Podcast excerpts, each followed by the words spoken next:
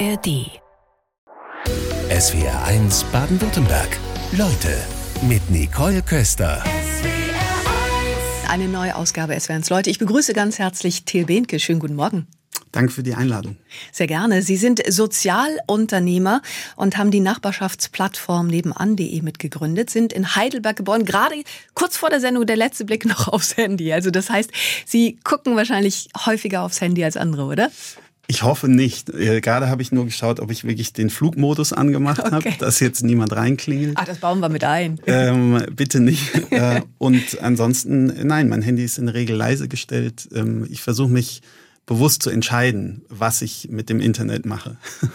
Sie sind in Heidelberg geboren, ähm, leben mit der Familie inzwischen in Berlin. Reicht denn jetzt die Zeit für einen Abstecher? Also ähm, es ist ein weiter Weg. Äh, als ich frisch in Berlin war, bin ich regelmäßig mit dem Zug nach Heidelberg gefahren, um zum Sport zu kommen noch.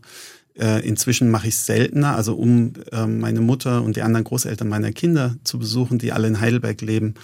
Und ähm, das passiert ein paar Mal im Jahr, aber mit dem Zug sind es immer sechs, sieben Stunden. Berlin ist halt schon ein Stück weit weg. Und zum Sport nach Heidelberg muss man vielleicht den Zusatz erklären. Sie waren lange als Profi-Rugby-Spieler ähm, in Heidelberg verankert. Sie sind auch ins Ausland damit gegangen, waren in der Nationalmannschaft, sprechen wir später auch noch drüber. Jetzt erstmal über dieses Projekt, die Nachbarschaftsplattform nebenan.de. Kennen viele sicherlich, andere vielleicht noch gar nicht. Sie wollen damit die Menschen über ein Online-Tool wieder näher miteinander vernetzen. Haben Sie in der Anfangsphase Ihre Familie dann eingespannt? Waren das Testpersonen? Ja, genau. Also wir haben zu sechs gegründet. Ähm, alle, die meisten von uns haben in Berlin gewohnt, einer unserer Mitgründer in Hamburg.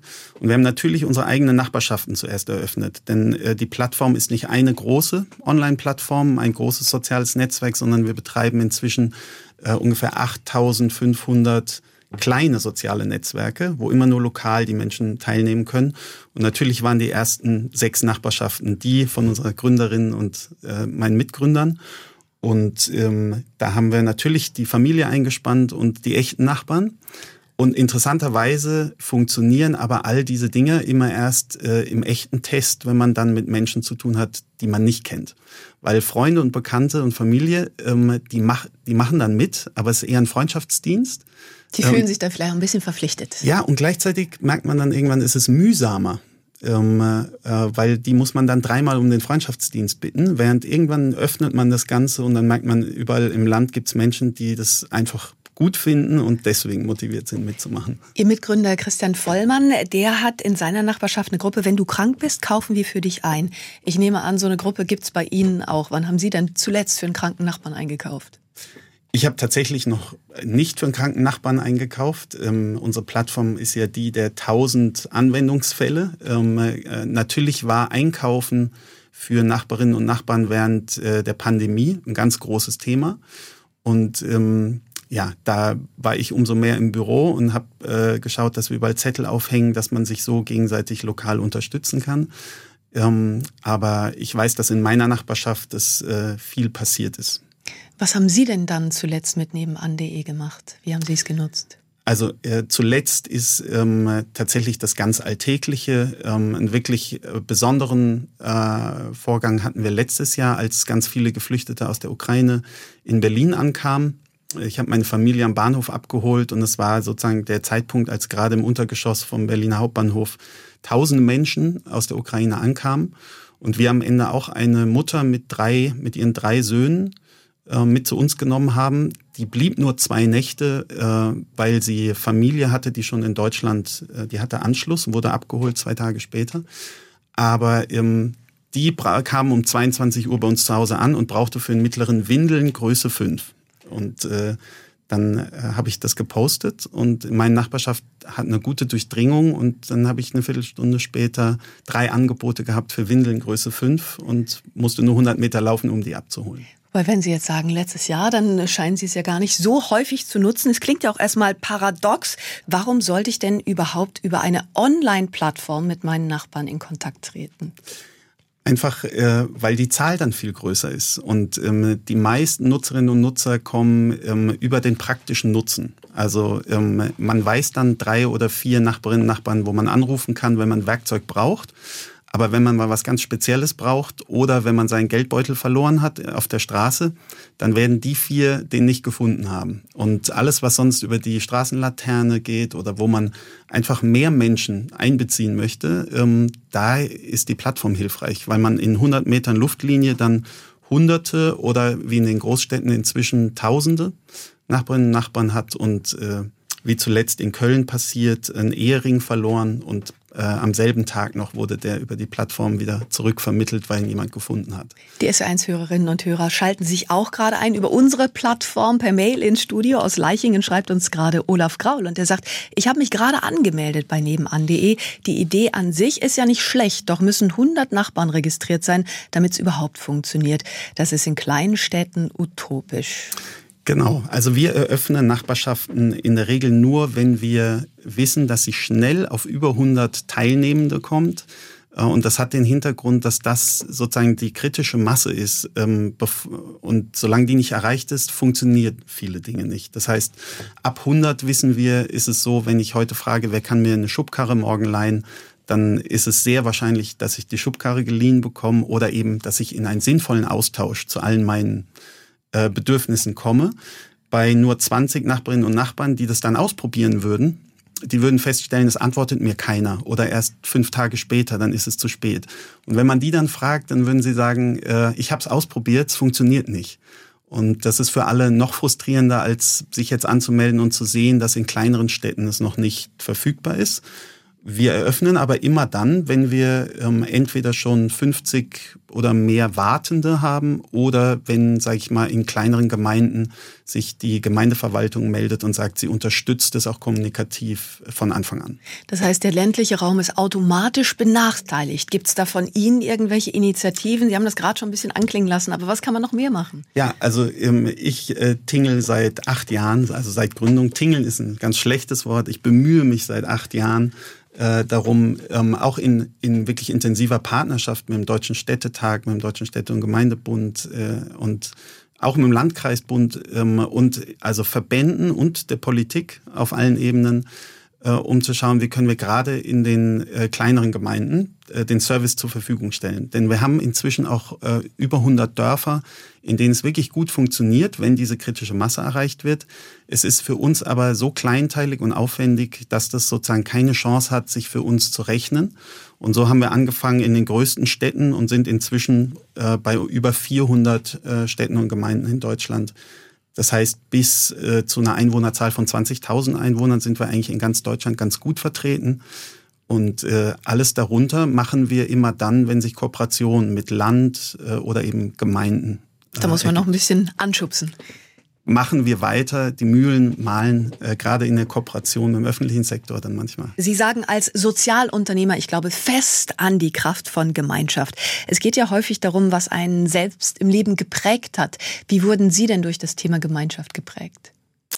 Also äh, erstmal durch ähm, die behütete äh, Gemeinschaft, in der ich aufgewachsen bin, in Heidelberg, gar nicht weit von hier. Ähm, und äh, sozusagen da auch eine intakte Nachbarschaft und Freundeskreis und die Nähe, dass alle eigentlich in der Umgebung wohnen.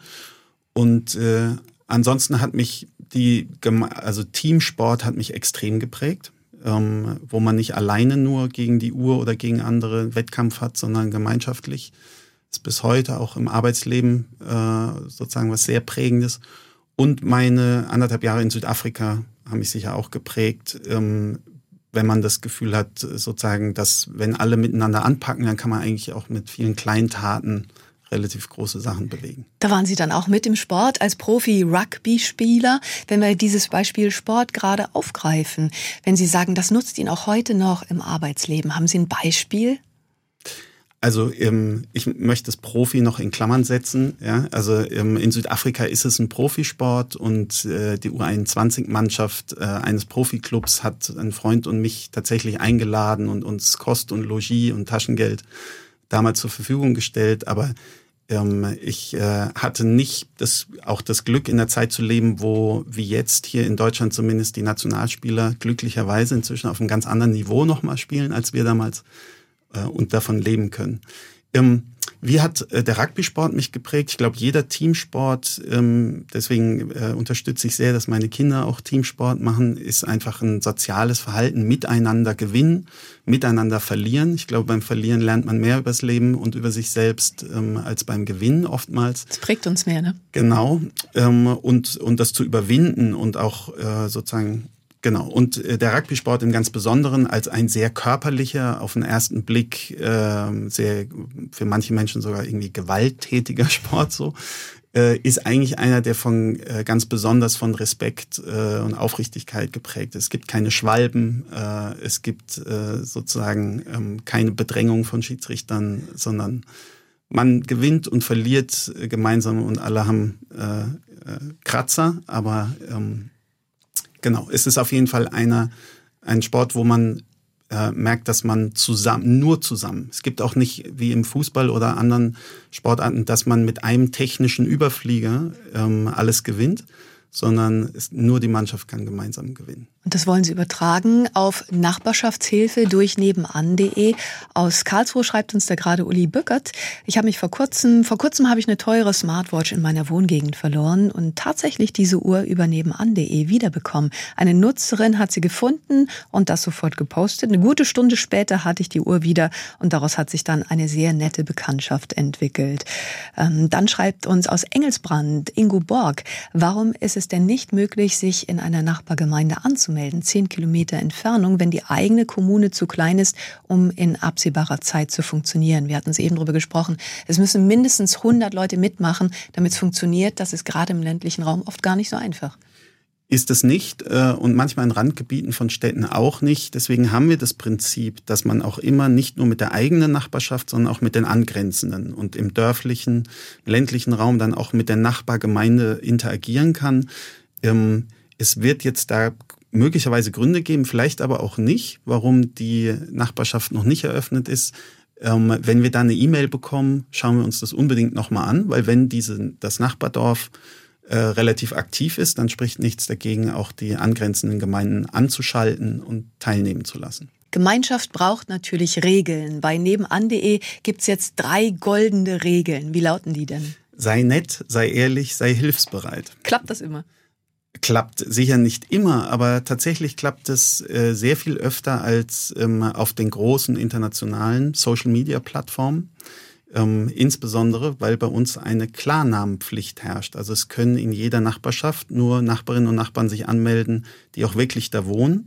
Die müssen also mit Namen und ihrer Adresse sich anmelden.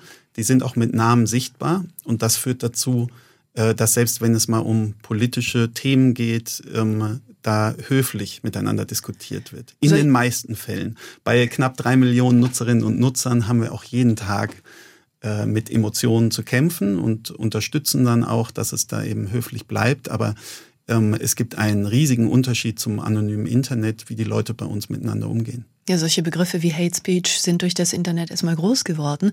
Jetzt schreibt uns aus Stuttgart Dieter, ähm, spannendes Thema. Jetzt habe ich auf diese Plattform geschaut, dabei fiel mir gleich ein konkretes Beispiel ein. Eine Person braucht Hilfe, weil sie gesundheitlich nicht mehr in der Lage ist, Dinge zu erledigen. Jetzt sehe ich, dass die Person sich mit Klarnamen anmelden muss. Das ist aber dem Datenschutz nicht dienlich. Wie kann sowas verhindert werden und die Menschen dennoch erreicht werden? Also ist das Thema, was Sie gerade angesprochen haben. Auf der einen Seite ja, hat es Vorteile mit Klarnamen, aber Nachteile gibt es natürlich auch. Beispielsweise, ich schreibe da rein, ich bin im Urlaub, bin ich da. Da kann ich natürlich auch andere Menschen darauf aufmerksam machen, die nichts Gutes im Sinn haben. Genau, also wir haben auch äh, in den letzten Jahren ähm, davon Abstand genommen, die Hausnummer der Nachbarinnen und Nachbarn genau anzuzeigen. Ähm, und äh, wie gesagt, es können ja äh, nur im geschlossenen Community Anwohnerinnen und Anwohner teilnehmen. Also es kann nicht jeder mitlesen, äh, der nicht selbst auch dort wohnt. Ähm, und trotzdem raten wir natürlich allen Nutzerinnen und Nutzern nicht zu schreiben, ich bin vom so und so viel bis so und so viel im Urlaub, wer kann meine Katzen füttern und übrigens wohne ich in der Hausnummer 7. Wobei selbst das dazu führt eher, dass dann die direkt angrenzenden Nachbarinnen und Nachbarn eher ein Auge drauf haben und sagen, Mensch, da ist jetzt Licht an, obwohl die nicht da ist. Aber ähm, tatsächlich für diesen Fall jetzt ähm, müsste man eigentlich raten, wenn man jetzt nicht preisgeben möchte, wer Hilfe braucht und vielleicht äh, sozusagen äh, ein, ein Ziel für Betrüger sein könnte, äh, dass jemand anderes aus der Nachbarschaft sagt, ähm, bei uns in der Gegend oder ähm, wir kennen jemand, äh, der, stellvertretend, genau, ja. der Unterstützung braucht und damit wird dann nicht die betroffene Person zum Angriffsziel. Wurden denn auch schon mal Menschen von der Plattform ausgeschlossen? Wir schließen regelmäßig äh, Menschen von der Plattform mit gelben und eben ab und zu auch mit roten Karten aus. Ähm, tatsächlich äh, geht es dann dabei seltener um illegale äh, Dinge, ähm, die, sage ich mal, jetzt behördlich relevant sind, als dass einfach der Umgangston immer wieder nicht stimmt. Und man muss sehen, dass wir eben nicht eine globale Plattform betreiben, sondern tausende kleine Zellen und das ist auch ein fragiles Ökosystem, wie die Stimmung da ist. Und da reicht manchmal eine Nachbarin oder Nachbar, ähm, der jeden Tag alles kommentiert auf eine negative Art und Weise und sich in den Vordergrund spielt, ähm, dass es sozusagen allen anderen äh, die Plattform keinen Spaß mehr macht. Ja. Und ähm, diese Leute ähm, mit denen setzen wir uns auseinander und im schlimmsten Fall schließen wir sie auch aus. Laut Forsa-Umfrage hat sich jeder zweite Deutsche schon mal mit seinen Nachbarn gestritten. Also am Anfang geht's gut und irgendwann kommen dann halt automatisch Probleme. Sowas kann eine Online-Plattform ja nicht wirklich beeinflussen. Sind Sie dann irgendwann raus und die streiten sich dann untereinander? Genau. Also ähm, wenn es äh, persönliche Dinge sind, äh, dann, ähm, dann sorgen wir auch dafür, dass die nicht im öffentlichen Raum der Plattform ausgetragen werden. Ähm, und tatsächlich kann die Plattform Streit zwischen Nachbarn nicht lösen. Sie kann aber ähm, zu einem, sage ich mal, äh, weltoffenen ähm, äh, Einstellung beitragen. Und tatsächlich auch bei den großen politischen Themen ähm, kann diese Gemeinschaft, dass man mal im echten Leben auf neue Leute trifft. Bei sind nicht immer Stammtische, sind Nachbarschaftstreffs, es sind Urban Gardening Projekte, wo man eben über unsere Plattform einen ersten digitalen Kontakt hat, dann Menschen im echten Leben trifft und das ist, äh, was wir beabsichtigen. Äh, also ein Online-Tool für Offline-Begegnung. Und da ähm, sozusagen passieren Dinge, ähm, die man noch nie gesehen hat, dass jetzt Darth Vader und Mickey Mouse auf Facebook sich gegenseitig von politischen Ideologien überzeugen konnten. Ihre Kinder haben wohl mal auf die Frage nach ihrem Beruf mit Papa telefoniert geantwortet. Was würden die denn heute sagen? Hm, wahrscheinlich, äh, dass ich noch mehr in Bildschirme schaue, als zu telefonieren. Wobei die sind jetzt in einem Alter ähm, mit 15 und 12, dass die selber schon fast mehr in Bildschirm schauen als ich, zumindest wenn man sie lässt. Aber ähm, außerdem sind sie in einem Alter, wo sie verstehen, was ich da mache äh, und was dann im Internet für Plattformen entstehen und wie man die nutzen kann, auch wenn sie selber noch nicht zur Zielgruppe gehören. Ja, die Plattform nebenan.de haben Sie mitgegründet. Da sind inzwischen mehr als 150 Mitarbeiterinnen und Mitarbeiter beschäftigt. Hat da schon mal jemand nach mehr Gehalt gefragt? Ganz regelmäßig. Und wenn Sie jetzt fragen, ob wir dem meistens äh, dann folgen können, dann kann ich auch sagen, meistens nicht. Aber ähm, tatsächlich äh, ist es so, dass wir äh, mit der Weiterentwicklung der Organisation ähm, auch, so sage ich mal, immer mehr in die Nähe kommen, nicht mehr wie ein Early-Stage-Startup ganz schlecht zu bezahlen, sondern äh, irgendwie angemessen. Die Plattform ist kostenlos, aber auch aus Blaustein bei Ulm schreibt uns Judith Seif. Ich benutze die seit Jahren, finde super. Allerdings werde ich immer wieder aufgefordert, die Plattform finanziell zu unterstützen. Wofür soll das gut sein? Das ist äh, ein im Mix der Refinanzierung unserer Einnahmenquellen ähm, der wichtigste und eigentlich schönste Baustein, dass wir deutschlandweit eben ähm, Nutzerinnen und Nutzer haben, die Förderer ihrer digitalen Nachbarschaft werden, die quasi wie eine Spende eine freiwillige monatliche, eben nicht Gebühr, sondern einen freiwilligen monatlichen Förderbeitrag bezahlen. Und das machen so viele Menschen, dass ich ähm, mal sage, so ein Viertel der gesamten Kosten wird von Förderinnen und Fördern getragen. Und je mehr quasi aus dieser Ecke kommt, aus der Nutzerschaft, ähm, desto mehr äh, entlastet uns dabei, ähm, sage ich mal jetzt bei Werbeanzeigen auch mal Nein zu sagen zu einem Werbekunden. Dann bleibt die Frage, die anderen drei Viertel werden die ausschließlich über Werbung finanziert? Es gibt da unterschiedliche Arten von Werbung. Ähm, ja, Werbung spielt eine Rolle. Wenn man die App aufmacht, sieht man das. Äh, da kommen auch wir nicht drum rum. Ähm, und es gibt aber auch äh, ganz viel sinnvolle Werbung, die von Nutzern auch so wahrgenommen wird, zum Beispiel von lokalen Gewerben.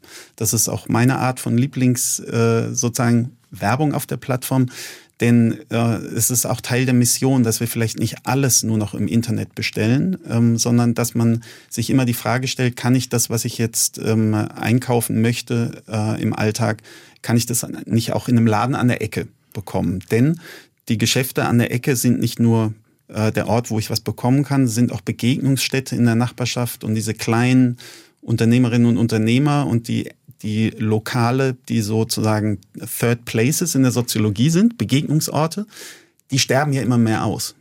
Und das heißt, diesen äh, kleinen Unternehmen eine Werbeplattform zu bieten, ist sogar, sage ich mal, Teil unserer gesellschaftlichen äh, Motivation und nicht nur ein Einnahmekanal. Die Plattform gibt es seit acht Jahren inzwischen. Sie wollen ab diesem Jahr in die Gewinnzone. Hat's geklappt? Ähm, das werden wir Ende des Jahres sehen. Äh, es ist auch nicht so einfach zu beantworten, weil wir ja eben 8000 äh, Nachbarschaften haben und ähm, äh, schauen müssen, in den Groß- und Mittelstädten, in denen wir jetzt schon seit Jahren etablierte Nachbarschaften haben, die tragen sich selbst inzwischen. Ähm, und überall dort, wo wir gerade erst eine Nachbarschaft eröffnen, müssen wir sie bekannt machen, müssen wir neue Nutzerinnen und Nutzer onboarden. Da zahlen wir drauf. Das heißt, würden wir uns heute entscheiden, keine neuen Nachbarschaften mehr aufzumachen, wären wir profitabel. Ist aber nicht das Ziel. Wir wollen den Service in jedes Dorf bringen. Die GmbH, die hinter nebenan.de steckt, heißt Goodhood und daran hält Burda die Mehrheit. Jetzt sagen Sie, Sie wollen die Digitalisierung nutzen, dass sich Menschen wieder näher kommen. Burda hat ein komplettes Kochmagazin von KI-Generatoren befüllen lassen, das an keiner Stelle kenntlich gemacht. Das kann Ihnen doch nicht gefallen. Also ähm, wenn ich es richtig äh, verfolgt habe und ich kenne diesen Fall jetzt nicht im Detail, ähm, dann äh, war das ein Experiment. Äh, ich bin sozusagen mit dem, was da auf uns zukommt, äh, mit KI ähm, äh, sozusagen absolut gespannt, wo das hingeht. Und ich finde, sich damit auseinanderzusetzen in jeder Art von unternehmerischem Tun äh, total wichtig. Auch wir machen Experimente. Das wird auch bei uns nicht dazu führen, äh, dass wir am Ende das Team verkleinern werden, sondern dass wir uns anderen Aufgaben widmen können. Und ähm, ich sage mal, äh, wenn jetzt jemand wirklich ein Produkt kauft und, äh, und hat was anderes äh, wahrgenommen, als es dann ist, ähm, ist das eine andere Geschichte. Aber ich würde sagen, sozusagen, wir sollten uns damit auseinandersetzen und ähm, ja, ansonsten äh, kann ich sagen, dass dieses äh, Medienhaus Burda, was uns seit, ähm, seit Gründung fast begleitet äh, und den ganzen Aufbau finanziell ermöglicht, wo sozusagen klar ist, dass es zehn Jahre oder länger dauert, bis das Ganze sich rechnet, ähm, ist, sind genau die richtigen Partner. Burda hält die Mehrheit an der GmbH, die hinter nebenan.de steckt. Das ist nämlich Goodhood. Und ähm, wir waren bei der Kritik, die es ja durchaus auch an Burda gibt. Ähm, dahinter stehen unter anderem Klatschblätter wie die Freizeitrevue. Da gibt es dann Schlagzeilen über Ärztepfusch bei Michael Schumacher. Und Dabei ging es in Wahrheit um Willi Weber, den früheren Schumacher-Manager. Ist es Ihnen egal, wer Sie finanziert? Nein, überhaupt nicht. Ähm, und äh, man äh, kann beim näheren Hinsehen auch sehen, ein größeres Medienhaus ist auch in der Transformation, auch in einem großen Generationenwechsel, wo wir oder wo ich jetzt auch in der Innensicht sehe, ganz viel Bewegung hinweg von Entertainment hin auch zu Sachen, die Sinn stiften, nicht nur in unserem Fall, in was die Familie Burda und das Haus Burda investiert. Und ähm, ansonsten muss ich aber ganz klar schauen, wer sind die Partner, äh, die uns ermöglichen, unseren gesellschaftlichen Zweck der Plattform vorzufinanzieren, das Ganze möglich zu machen, erstmal zehn Jahre aufzubauen, bevor jemand schaut, ähm, ob damit eine gesunde Rendite erwirtschaftet werden kann. Und da muss man sagen, ist ähm, ein Familien, in Familieninhaberschaft des äh, größeres Unternehmen viel besser als jeder börsennotierte Konzern, der Quartalsergebnisse liefern muss. Der würde viel mehr Druck auf uns ausüben, sofort an allen Registern zu ziehen, um Profitabilität zu steigern. Und auch besser langfristig als Venture Capital, die natürlich auch nur investieren, weil sie eigentlich das zehn- oder hundertfache mit einem Startup verdienen wollen. Also ein Familien Unternehmen, ein operatives Familienunternehmen, die ja auch vor 15 Jahren schon Xing in Deutschland ähm, mit groß gemacht haben, äh, ist für uns ein ganz großer Glücksfall. Womöglich hätte es da auch noch Alternativen gegeben. Aus Tübingen kommt zum Beispiel von Ulrich Sichau eine Anregung. Wie ist es denn mit anderen äh, von öffentlicher Hand geförderten Plattformen, zum Beispiel Digitale Dörfer, Fraunhofer Institut? Da hört man kein Wort. Ähm, was sagen Sie dazu? Absolut ähm, haben wir vorhin ja kurz besprochen, der öffentliche Sektor auch als Partner zum Ausbau der Plattform, um sie auch in kleinere Städte und Dörfer zu bringen, ähm, ist seit Anfang an unser Vorhaben. Ähm, aber äh, Kooperation mit dem öffentlichen Sektor brauchen Zeit im besten Fall und sind oftmals äh, unmöglich, auch wenn man viel Zeit investiert. Genau, äh, ich selbst habe sehr viel Zeit in, mit Bund, Ländern, äh, Verbänden, auch mit Kommunen eben verbracht. Und das Fraunhofer Institut ist ein äh, schönes Stichwort, denn äh, das war tatsächlich in den äh, ersten fünf Jahren äh, sozusagen als Konkurrenz zu sehen. Ähm, die sind mit äh, ihrem Forschungsarbeit dann aber rausgegangen und haben in mehreren Kommunen in Deutschland äh, eine eigene Plattform betrieben, äh, so dass man sagen kann, okay, bauen die das aus ähm, und äh, betreten wirklich als äh, ein Wettbewerber den Markt. Ähm, und tatsächlich ähm, gibt es da jetzt seit äh, einem Jahr sehr gute Gespräche darüber, dass eigentlich das Ziel vom Fraunhofer Institut ist, äh, zu erforschen, wie die digitale, äh, digitale Vernetzung den Leuten vor Ort helfen kann, welche Use Cases im ländlichen Raum besonders wirksam wären. Und ähm, da gibt es ganz tolle Möglichkeiten, zusammenzuarbeiten und nicht in Wettbewerb zu stehen. Sie haben BWL und Wirtschaftsinformatik studiert, sind bei Daimler gewesen und wurden dann selbst zum Unternehmensgründer. Was war denn Ihr erster Schritt? Na, der erste Schritt war, äh, dass ich Studium äh, und dann auch meine Arbeit bei Daimler in, in Berlin ähm, direkt nach diesem Südafrika-Aufenthalt gemacht habe äh, und mich weiter von hier aus für ähm, Projekte ähm, äh, engagiert habe, wo ich auch dann Geld gespendet habe und gesehen habe, dass eben von 100 Euro nur 85 Euro in Südafrika ankommen. Und ähm, dann haben wir eine Plattform gegründet, die heißt heute betterplace.org und ist ähm, in Deutschland zumindest die größte Online-Spendenplattform. Und es ist wie ein Marktplatz, da kann man also nicht nur an UNICEF Geld spenden, sondern an die Suppenküche an der Ecke oder am anderen Ende der Welt. Und sehr direkt äh, auch sehen, wie viele Spenden von 50 Euro in Summe Großes ergeben und dann miterleben, was mit dem Geld gemacht wird. Diese Spendenplattform, die hatten Sie 2007 gegründet. 2015 kam dann nebenan.de. Was haben Sie denn bei nebenan.de schon anders gemacht als bei der ersten Gründung? Man lernt ja immer aus den Fehlern. Ja, äh, ganz viel. Also ähm, zum einen hatte ich natürlich dann auch bei nebenan.de noch das Glück, ähm, mit fünf anderen zu gründen, äh, darunter Christian Vollmann, der schon mehrere äh, Startups gegründet und, und auch groß gemacht hatte. Ähm, aber die Erfahrung von Better Place ist da auch voll eingeflossen. Es ist hauptsächlich, denke ich, ähm, nach innen nicht dieselben Fehler zu machen wie beim ersten Mal, weil die Teamdynamik am Anfang zu sechs, dann zu 20, dann mit 40, äh, 60, 80 Kolleginnen und Kollegen immer eine völlig andere ist. Und äh, auch wenn alle äh, aus einer wirklich einer inhaltlichen Motivation raus mitarbeiten, wird es irgendwann komplex. Es ist einfach Organisation ist komplex, auch mit allen technischen Hilfsmitteln, die wir haben. Und dass da die Stimmung gut bleibt und man immer noch weiß, warum man es macht, alle, die mitwirken, ähm, auch wenn man jeden Tag irgendwie so ein bisschen auf denselben Knopf drückt, ähm, das ist, glaube ich, eine der, der größten, größten Aufgaben und Künste, wenn man es gut macht, eine gute Unternehmenskultur hinzubekommen, auch wenn da Wachstum ist. Ein US-Nachrichtenmagazin, US News, hat ein Ranking der besten Länder für Startups veröffentlicht und da lag Deutschland im vergangenen Jahr auf Platz 1 vor den USA. Sehen Sie das als zweifacher Gründer genauso? Ja, und ähm, ich muss auch sagen, dass ich nach wie vor ähm, glücklich bin, dass ich zufällig in Berlin gelandet bin, ähm, weil äh, sozusagen wir da einen ganz besonderen Melting Pot haben von sehr vielen jungen Menschen aus aller Welt, die nach Berlin kommen und man muss ja sagen, immer noch, äh, vor zehn Jahren war es noch wirklich ganz krass, trotzdem diese deutsche Hauptstadt, äh, der Lebens, die Lebenshaltungskosten deutlich äh, günstiger sind als in anderen europäischen Großstädten und auch in allen anderen deutschen Städten.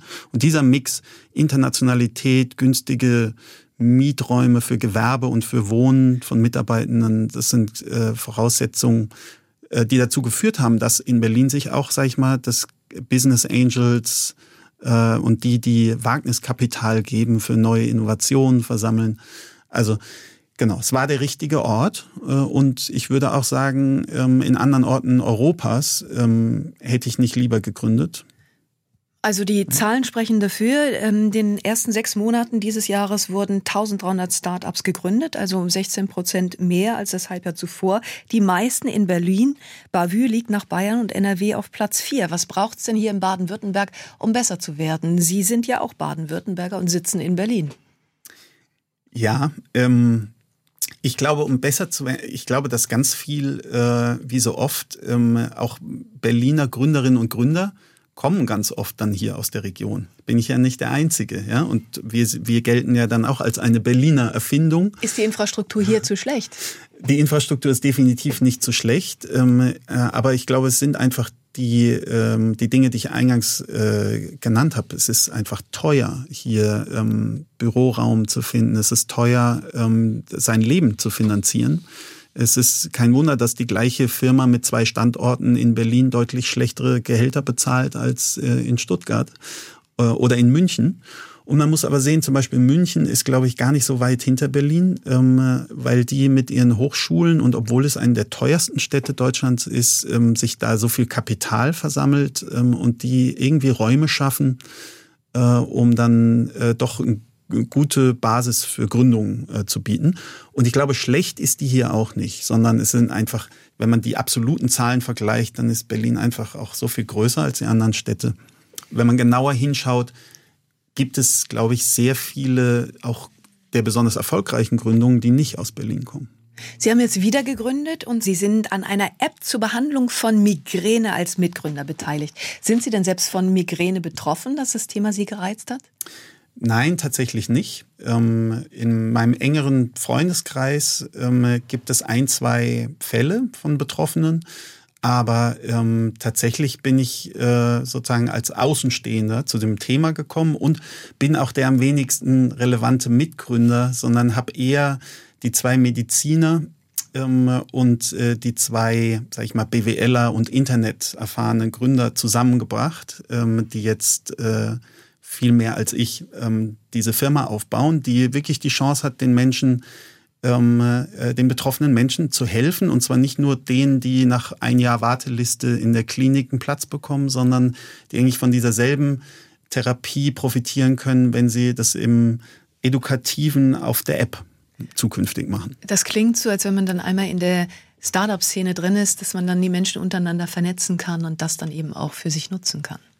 Definitiv ähm, ist das jetzt meine Rolle hier, äh, zu schauen, ähm, wie ich aus dem äh, aus, aus Bereichen, die sonst wenig miteinander sprechen, die die klassische Startup-Szene, wo es nur um technische Inno Innovation geht, hier wirklich mit Fachexpertise aus dem medizinischen Bereich zusammenzubringen. Die Idee gab es schon lange bei den äh, zwei, ähm, bei der Ärztin und dem Arzt.